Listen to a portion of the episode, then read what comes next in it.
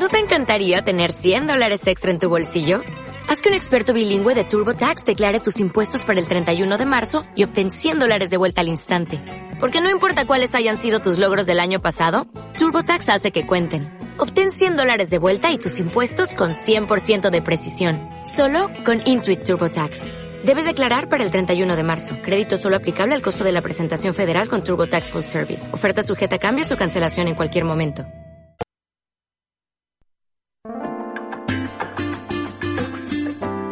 Comienza en Radio Guiniguada Mejor Hablar con Pino Lorenzo.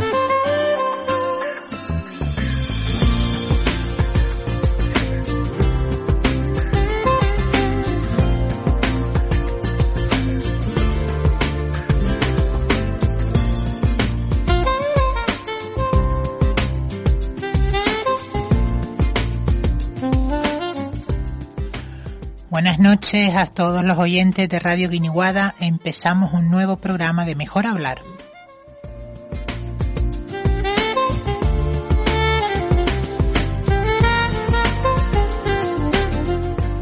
Como todos los miércoles a las 9 de la noche, les acompañaremos a Dai Medina en la mesa técnica y quien les habla Pino Lorenzo.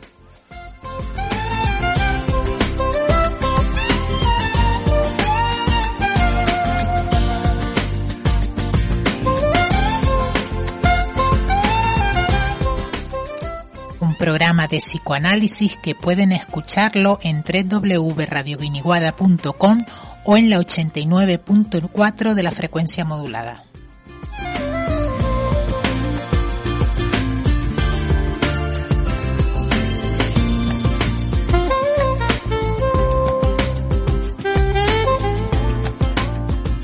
Y sin más, empezamos.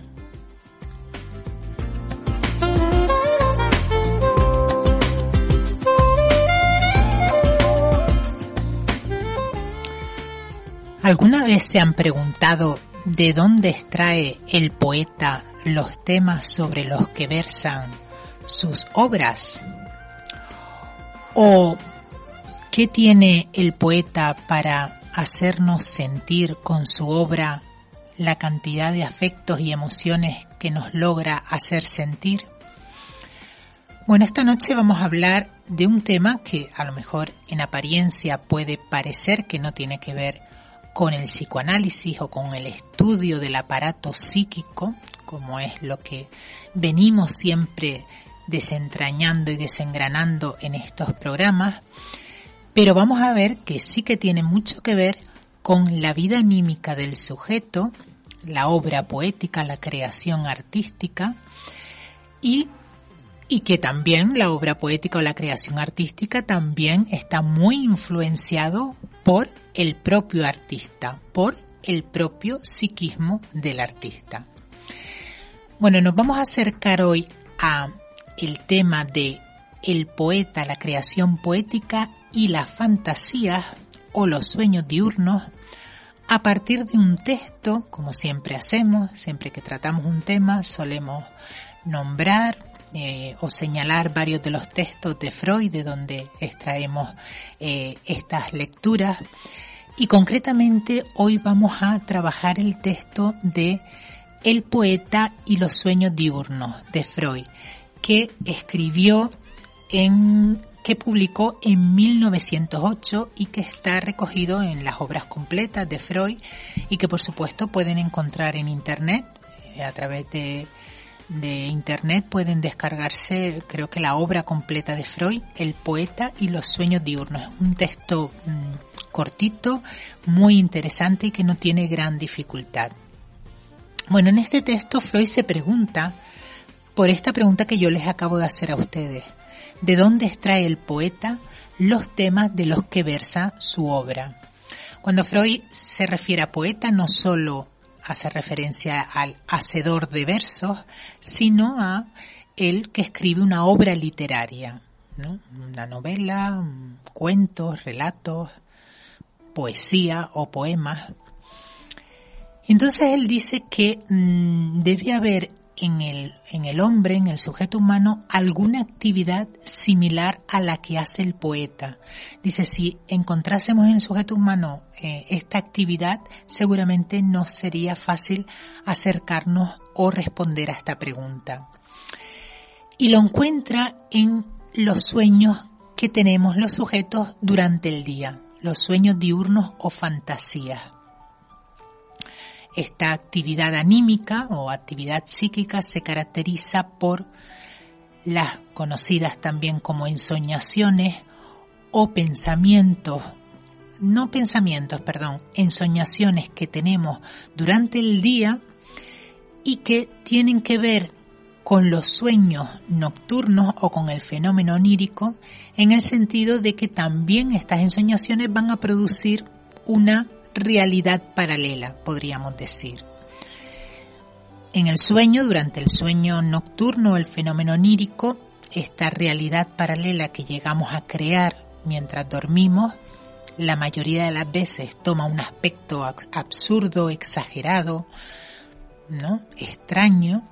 Sin embargo, las ensoñaciones o sueños diurnos vemos que no tienen este aspecto absurdo, ¿no? Suelen ser las suelen ser construcciones eh, propias que las creamos nosotros y que además eh, entendemos y se nos presentan como, como, eh, como fácilmente entendibles. ¿Con qué tienen que ver estos sueños diurnos? Que todos tenemos, nos dice Freud que todos tenemos en algún momento de nuestra vida estos sueños diurnos, ¿no? ¿Con qué tienen que ver? Bueno, Freud dice que hay una actividad que hace el niño cuando es pequeño que la relaciona con la fantasía. Y es la actividad que la relaciona con la fantasía porque también el niño cuando realiza esta actividad va a crear una realidad paralela. Cuando decimos una realidad paralela, eh, en la fantasía es una realidad que no, que no es nuestro día a día, ¿no? sino que es una fantasía. Algo que nos gustaría, no normalmente en la fantasía nos, nos encontramos haciendo o estando en una situación mejor de la mejor de la situación en la que estamos, eh, más encumbrados o donde no donde los, los deseos o la realidad se nos muestra satisfactoria más de nuestro más de nuestro mm, más acorde con nuestro deseo, ¿no? La, fantasía tiene, siempre tiene eh, una, se manifiesta de una manera mm, como de realización de deseo, ¿no? Como, como de lo, en forma de deseos satisfechos, ¿no? Entonces Freud nos dice, bueno, en el niño vamos a ver que hay una actividad que también tiene que ver con crear una realidad paralela acorde también con su deseo. Y esta actividad en el niño es el juego. El niño cuando juega inventa toda una realidad que además toma muy en serio, aunque, aunque siente mucho placer y, disfruta mucho jugando, pero toma muy en serio. Pero además no puede hacerlo solo o en compañía de otros niños y además toma elementos de la realidad, aunque es una realidad paralela, toma elementos de la realidad que incluye en su propia, en su propio juego. Freud nos dice que el niño va teniendo que renunciar al, al jugar, ¿no? A medida que se va haciendo adulto, el juego cada vez va teniendo un lugar eh, más pequeño en la vida del niño que va sustituyendo pues por los estudios, pues por la actividad eh, más intelectual y va cada vez dejando más de jugar. Sin embargo, ya Sigmund Freud nos ha dicho en otros textos que el hombre nunca abandona algo que le haya provocado en alguna ocasión placer. Por lo tanto, cuando el niño va teniendo que renunciar al juego, no, va teniendo, no renunciar, perdón, cuando el niño va teniendo que limitar el juego, lo va a ir sustituyendo o va a ser sustituido en el adulto por el fantasear. Es decir, que podríamos decir que el fantasear del adulto es un sustitutivo del juego del niño. Una forma que tiene el adulto de jugar es a través de su fantasía creándose una realidad también paralela donde está eh, eh, ¿no? una realidad más acorde con sus deseos. ¿Qué diferencia hay entre el juego y la, y la fantasía? en el adulto, que el adulto no, las fantasías del adulto no toman elementos de la realidad, no, no toman objetos de la realidad.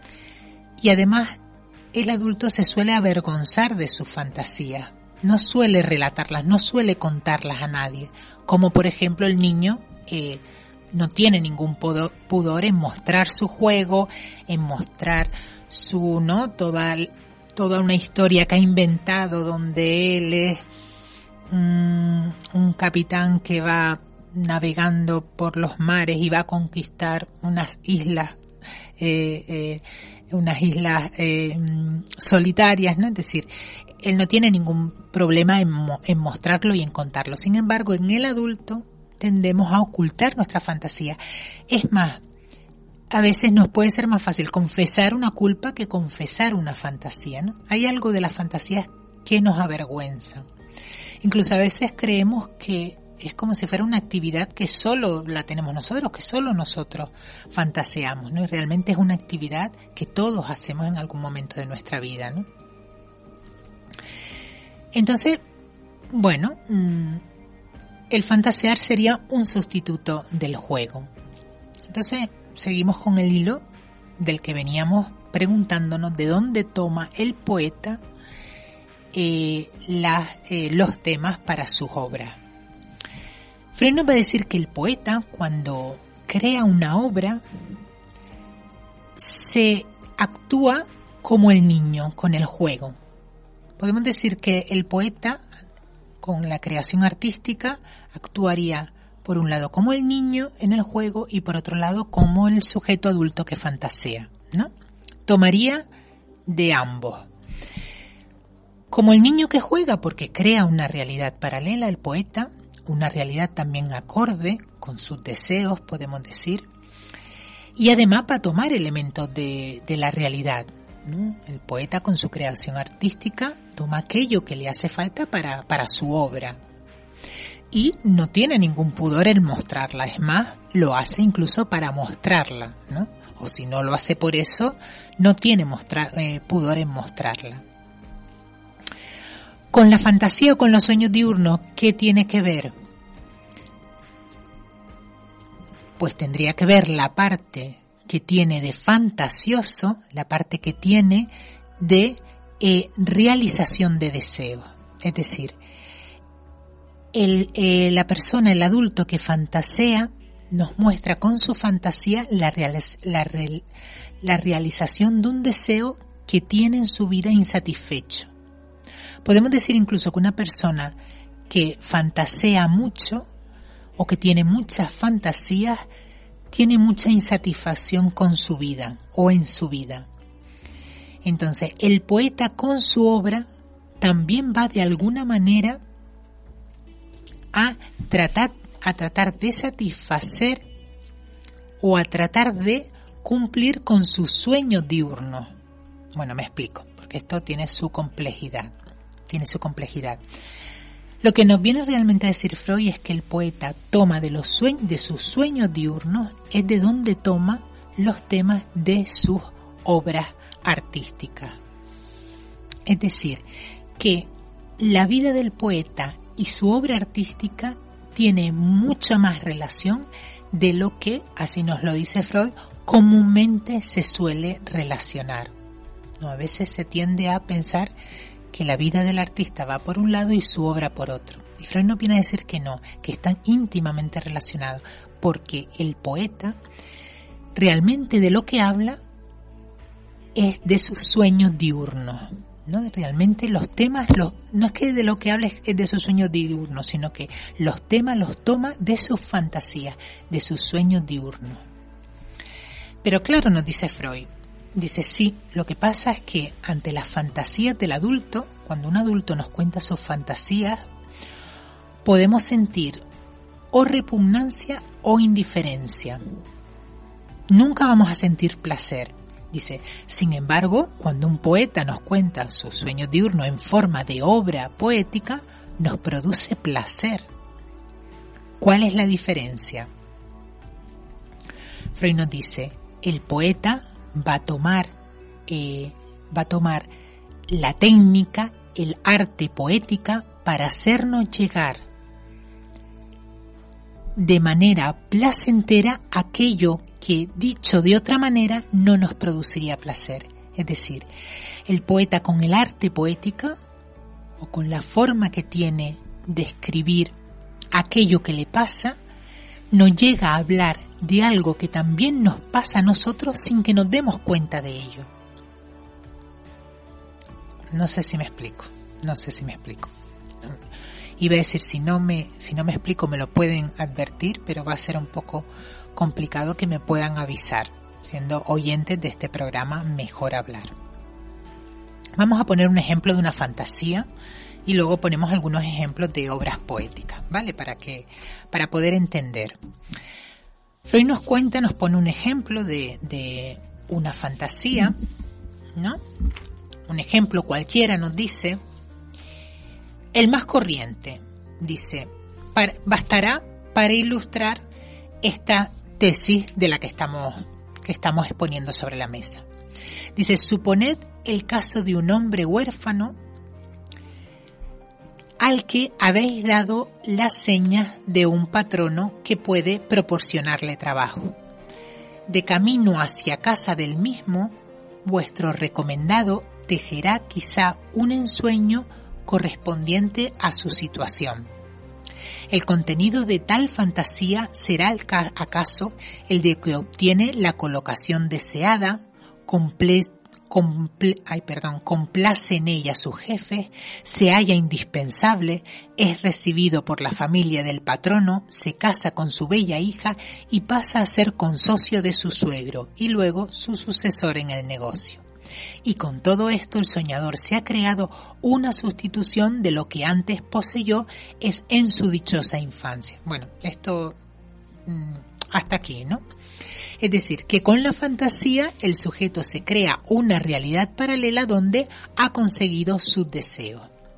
Partiendo, nos dice Freud, de una situación actual insatisfecha, porque ya nos ha dicho que es un huérfano, que no tiene familia, que no tiene trabajo, partiendo de una situación insatisfecha, en la fantasía el soñador o el fantasioso creará una situación donde esas insatisfacciones, esos deseos insatisfechos se vean cumplidos. Pero todo es producto de su imaginación.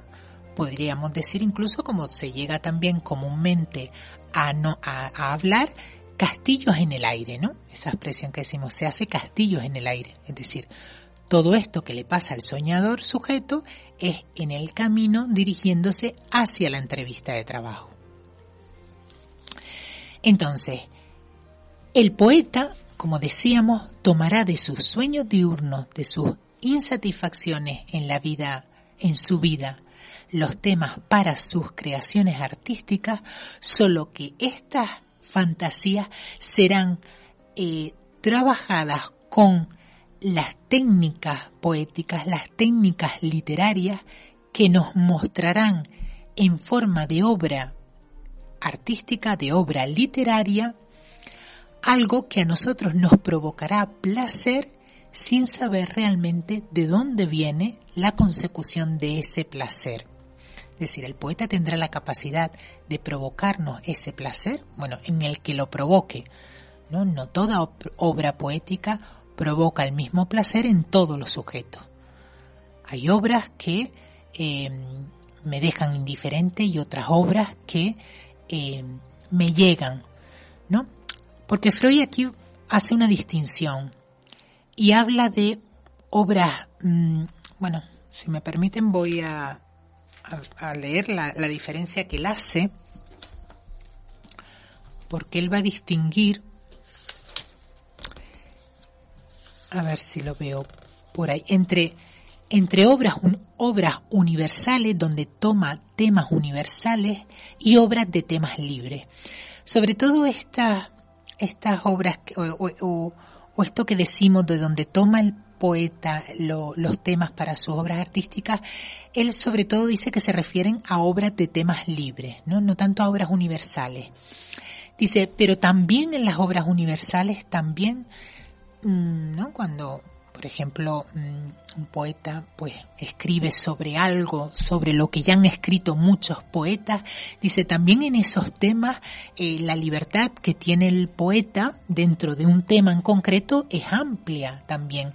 Y también esos temas universales de alguna manera también nos van a dirigir a fantasías mm, eh, de la humanidad, ¿no? Es decir, que en definitiva, tanto en obras universales, de temas universales, como en obras de tema libre que elige el propio poeta, todas nos van a remitir en último término a fantasías del sujeto humano, ¿no? Pero es verdad que hay obras que pueden eh, o que despiertan un interés o un placer mayor en mayor cantidad de, de, personas y otras obras en menor cantidad de personas, ¿no? Porque hay obras que van a tocar fantasías eh, universales que a todos nos tocan. ¿no? Por ejemplo, eh, eh, mm, la temática, por ejemplo, la, tragedia de Edipo, mm, de Edipo Rey, de, Sófocles, que escribe, bueno, ahora no, no recuerdo, pero mm, bueno, no recuerdo ahora el año en que escribe esta tragedia, es una tragedia que trata sobre, sobre una situación o sobre un, sobre un mito, sobre una fantasía universal, como es la de, eh, ¿no? Como es la de matar a la madre, perdón, la de matar al padre y yacer con la madre, ¿no? A este, a este, a este drama que Freud toma eh, el nombre de complejo de Edipo para referirse a la etapa por la que pasa el niño en torno a los 3, 5 años, donde toma como objeto amoroso a la madre y entra como rival el padre,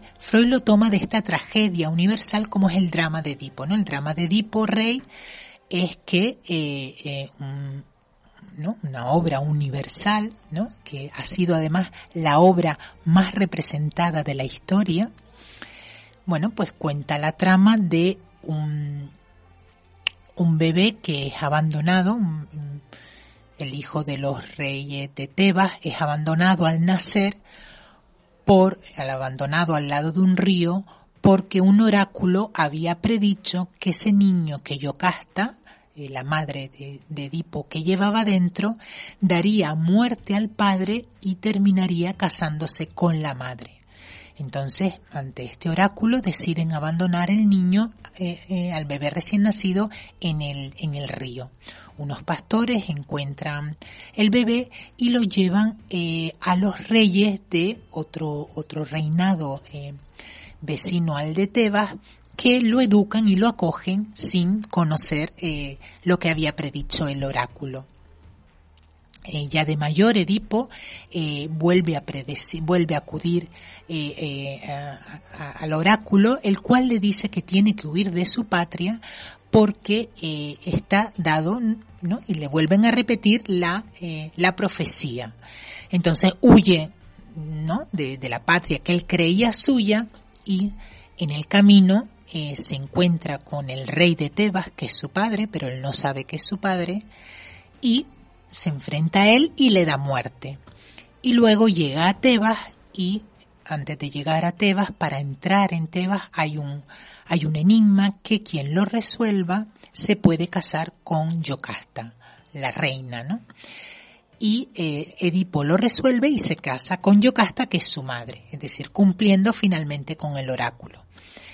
Eh, Edipo es absolutamente desconocedor de esta situación y ante una peste, eh, una, epidemia de peste que llega a, Tebas, eh, mm, Edipo, mm, ¿no? El, oráculo le dice que han de encontrar a quien mató al rey de Tebas, porque encontrando al que mató al rey de Tebas será cuando la peste desaparezca de, del, país, ¿no?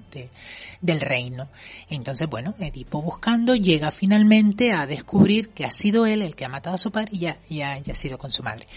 Bueno, en definitiva, resumiendo, ¿no? Finalmente Edipo se saca los ojos como eh, arrepentimiento de todo lo que ha hecho. Bueno, pues esta, esta tragedia que es universal y que trata un tema universal, y se ha sido tan representada en todas las épocas de la historia por lo que nos toca, por lo que toca, por la fantasía, podríamos decir, inaugurarla en el sujeto humano, que seguimos de alguna manera esta ya fantasía de forma inconsciente, buscándola a lo largo de nuestra vida y que tiene que ver con nuestros primeros objetos amorosos, ¿no? Entonces, bueno, esto se los cantaba en el sentido de que la obra poética viene de forma, en forma de obra poética, no, no en forma directa, ¿no?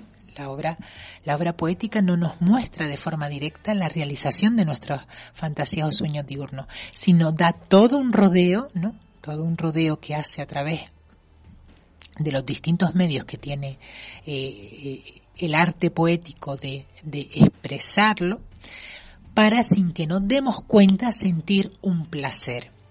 Solo que, ¿qué nos dice Freud con respecto al placer de la obra poética? Nos dice, realmente el poeta lo que nos, lo que nos regala, podríamos decir, con su obra poética, también podríamos decir que, que frente a una, mm, a una pintura o frente a una em, a, una, a, un arte eh, eh, o a una escultura, ¿no? Pictórico o artístico eh, del orden de la pintura o la escultura, también hay algo parecido, ¿no? Hay algo cuando una obra no gusta, una obra pictórica no gusta, hay algo de nosotros, hay, hay, hay algo de nosotros que se satisface también ante la visión de esa pintura, ¿no? Entonces, en la obra literaria, lo que nos dice Freud, el poeta lo que nos regala es un placer preliminar, el placer de la forma, como está dicho, pero realmente de lo que gozamos ante una obra poética, ante una novela, ante un poema, ante un relato, ante un cuento, dice realmente con lo que gozamos es con la satisfacción de nuestras propias fantasías o sueños diurnos, ¿no? Es decir, con, con esas fantasías que todos tenemos y que muchas de esas fantasías de alguna manera se nos repiten en todos, ¿no?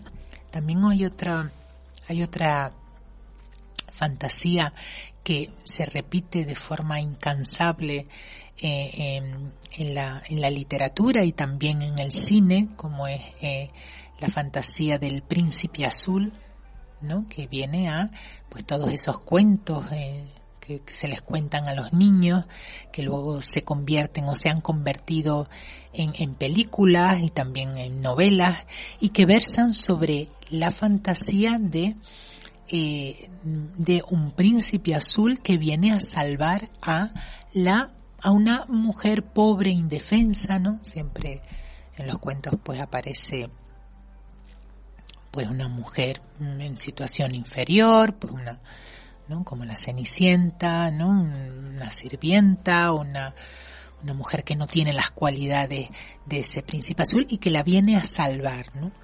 Bueno, pues mm, este, este, este tema tan manido, tan manío, ¿no? De, de, la literatura, de la poesía, de la, de la, del cine, tiene que ver con la fantasía de toda niña, ¿no? De o del deseo de toda niña en la etapa precisamente de la que hablamos del complejo de Edipo de tomar como eh, objeto amoroso a su padre, ¿no? Las, primeras figuras de amor tanto del niño como de la niña son eh, los primeros objetos amorosos tanto del niño como de la niña son sus padres, ¿no? Entonces esa ese príncipe al sur al que le revestimos de todas las cualidades no es más que eh, un subrogado de nuestro padre, ¿no? de nuestra primera, de nuestras primeras figuras amorosas, de nuestras primeras figuras amorosas, a las que luego, por ser de origen incestuoso, tenemos que renunciar. Entonces, es en, en, en, en, la, en la obra poética, ¿no? Que toma esta forma donde se realiza esa fantasía incestuosa, en este caso, a la que hemos tenido que renunciar y hemos tenido que, que reprimir. Entonces, el placer que nos produce leer, por ejemplo, eh, una obra o una película, por ejemplo, como Pretty Woman, ¿no? Que, pues, es una película muy eh, muy vista y, que, que ha tenido mucho éxito y que ha gustado mucho, ¿no?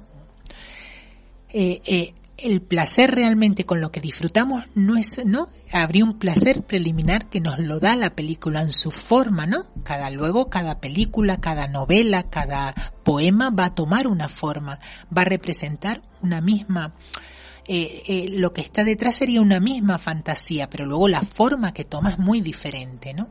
Entonces, eh, el, el el poeta o la película nos muestra una forma con la que gozamos, pero con lo, con lo que realmente goza el lector, el, el, oyente o el, o el, que ve eh, la película es de sus propias fantasías. Entonces el poeta es como si te permitiera o te diera permiso para gozar de tus propias fantasías. Bueno, estamos ya llegando un poco al final del programa para hacer un pequeño resumen, decir, que el poeta toma de los sueños diurnos, de sus sueños diurnos, toma los temas de sus obras poéticas. Esos sueños diurnos eh, son una actividad sustitutiva del jugar, eh, así como el, el adulto fantasea, el adulto fantasea lo que el niño, lo que hace el adulto con la fantasía lo hace el niño con el juego.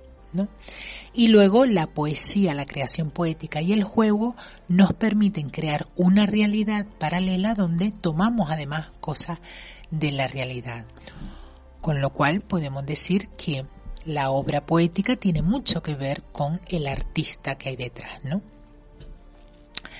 Como todo, ¿no? La obra poética, la creación artística no deja de ser más que una manifestación de la actividad anímica y psíquica del sujeto. Por lo tanto, tiene todo o mucho que ver con él, con su vida psíquica. ¿no?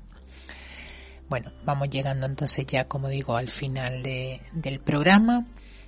Recordarles que pueden eh, volver a escuchar este programa mañana, lo colgaremos en la página de Facebook Mejor Hablar, a la que pueden darle me gusta y así van a recibir todas las notificaciones de nuevos programas y también entre www.radioguiniguada.com en el apartado de programas, programas de salud y ahí verán todos los, los podcasts o, los, o las audiciones de todos los programas que hemos hecho hasta ahora con las distintas temáticas.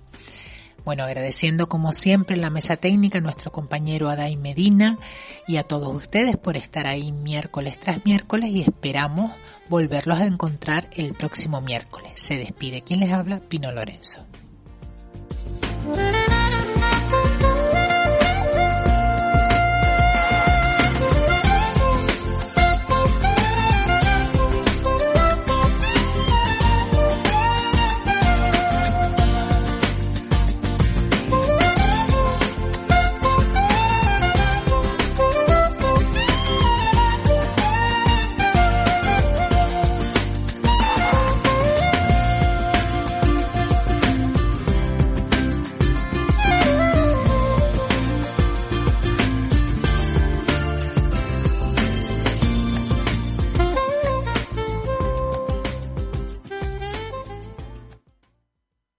¿No se merece tu familia lo mejor? Entonces, ¿por qué no los mejores huevos? Ahora, Egglands Best están disponibles en deliciosas opciones. Huevos clásicos, de gallina libre de jaula y orgánicos de Egglands, que ofrecen un sabor más delicioso y fresco de granja, que le encantará a tu familia. En comparación con los huevos ordinarios, Egglands Best contiene la mejor nutrición como 6 veces más vitamina D, 10 veces más vitamina E y el doble de omega 3 y B12. Solo Egglands Best. Mejor sabor, mejor nutrición, mejores huevos. Visita egglandsbest.com para más información.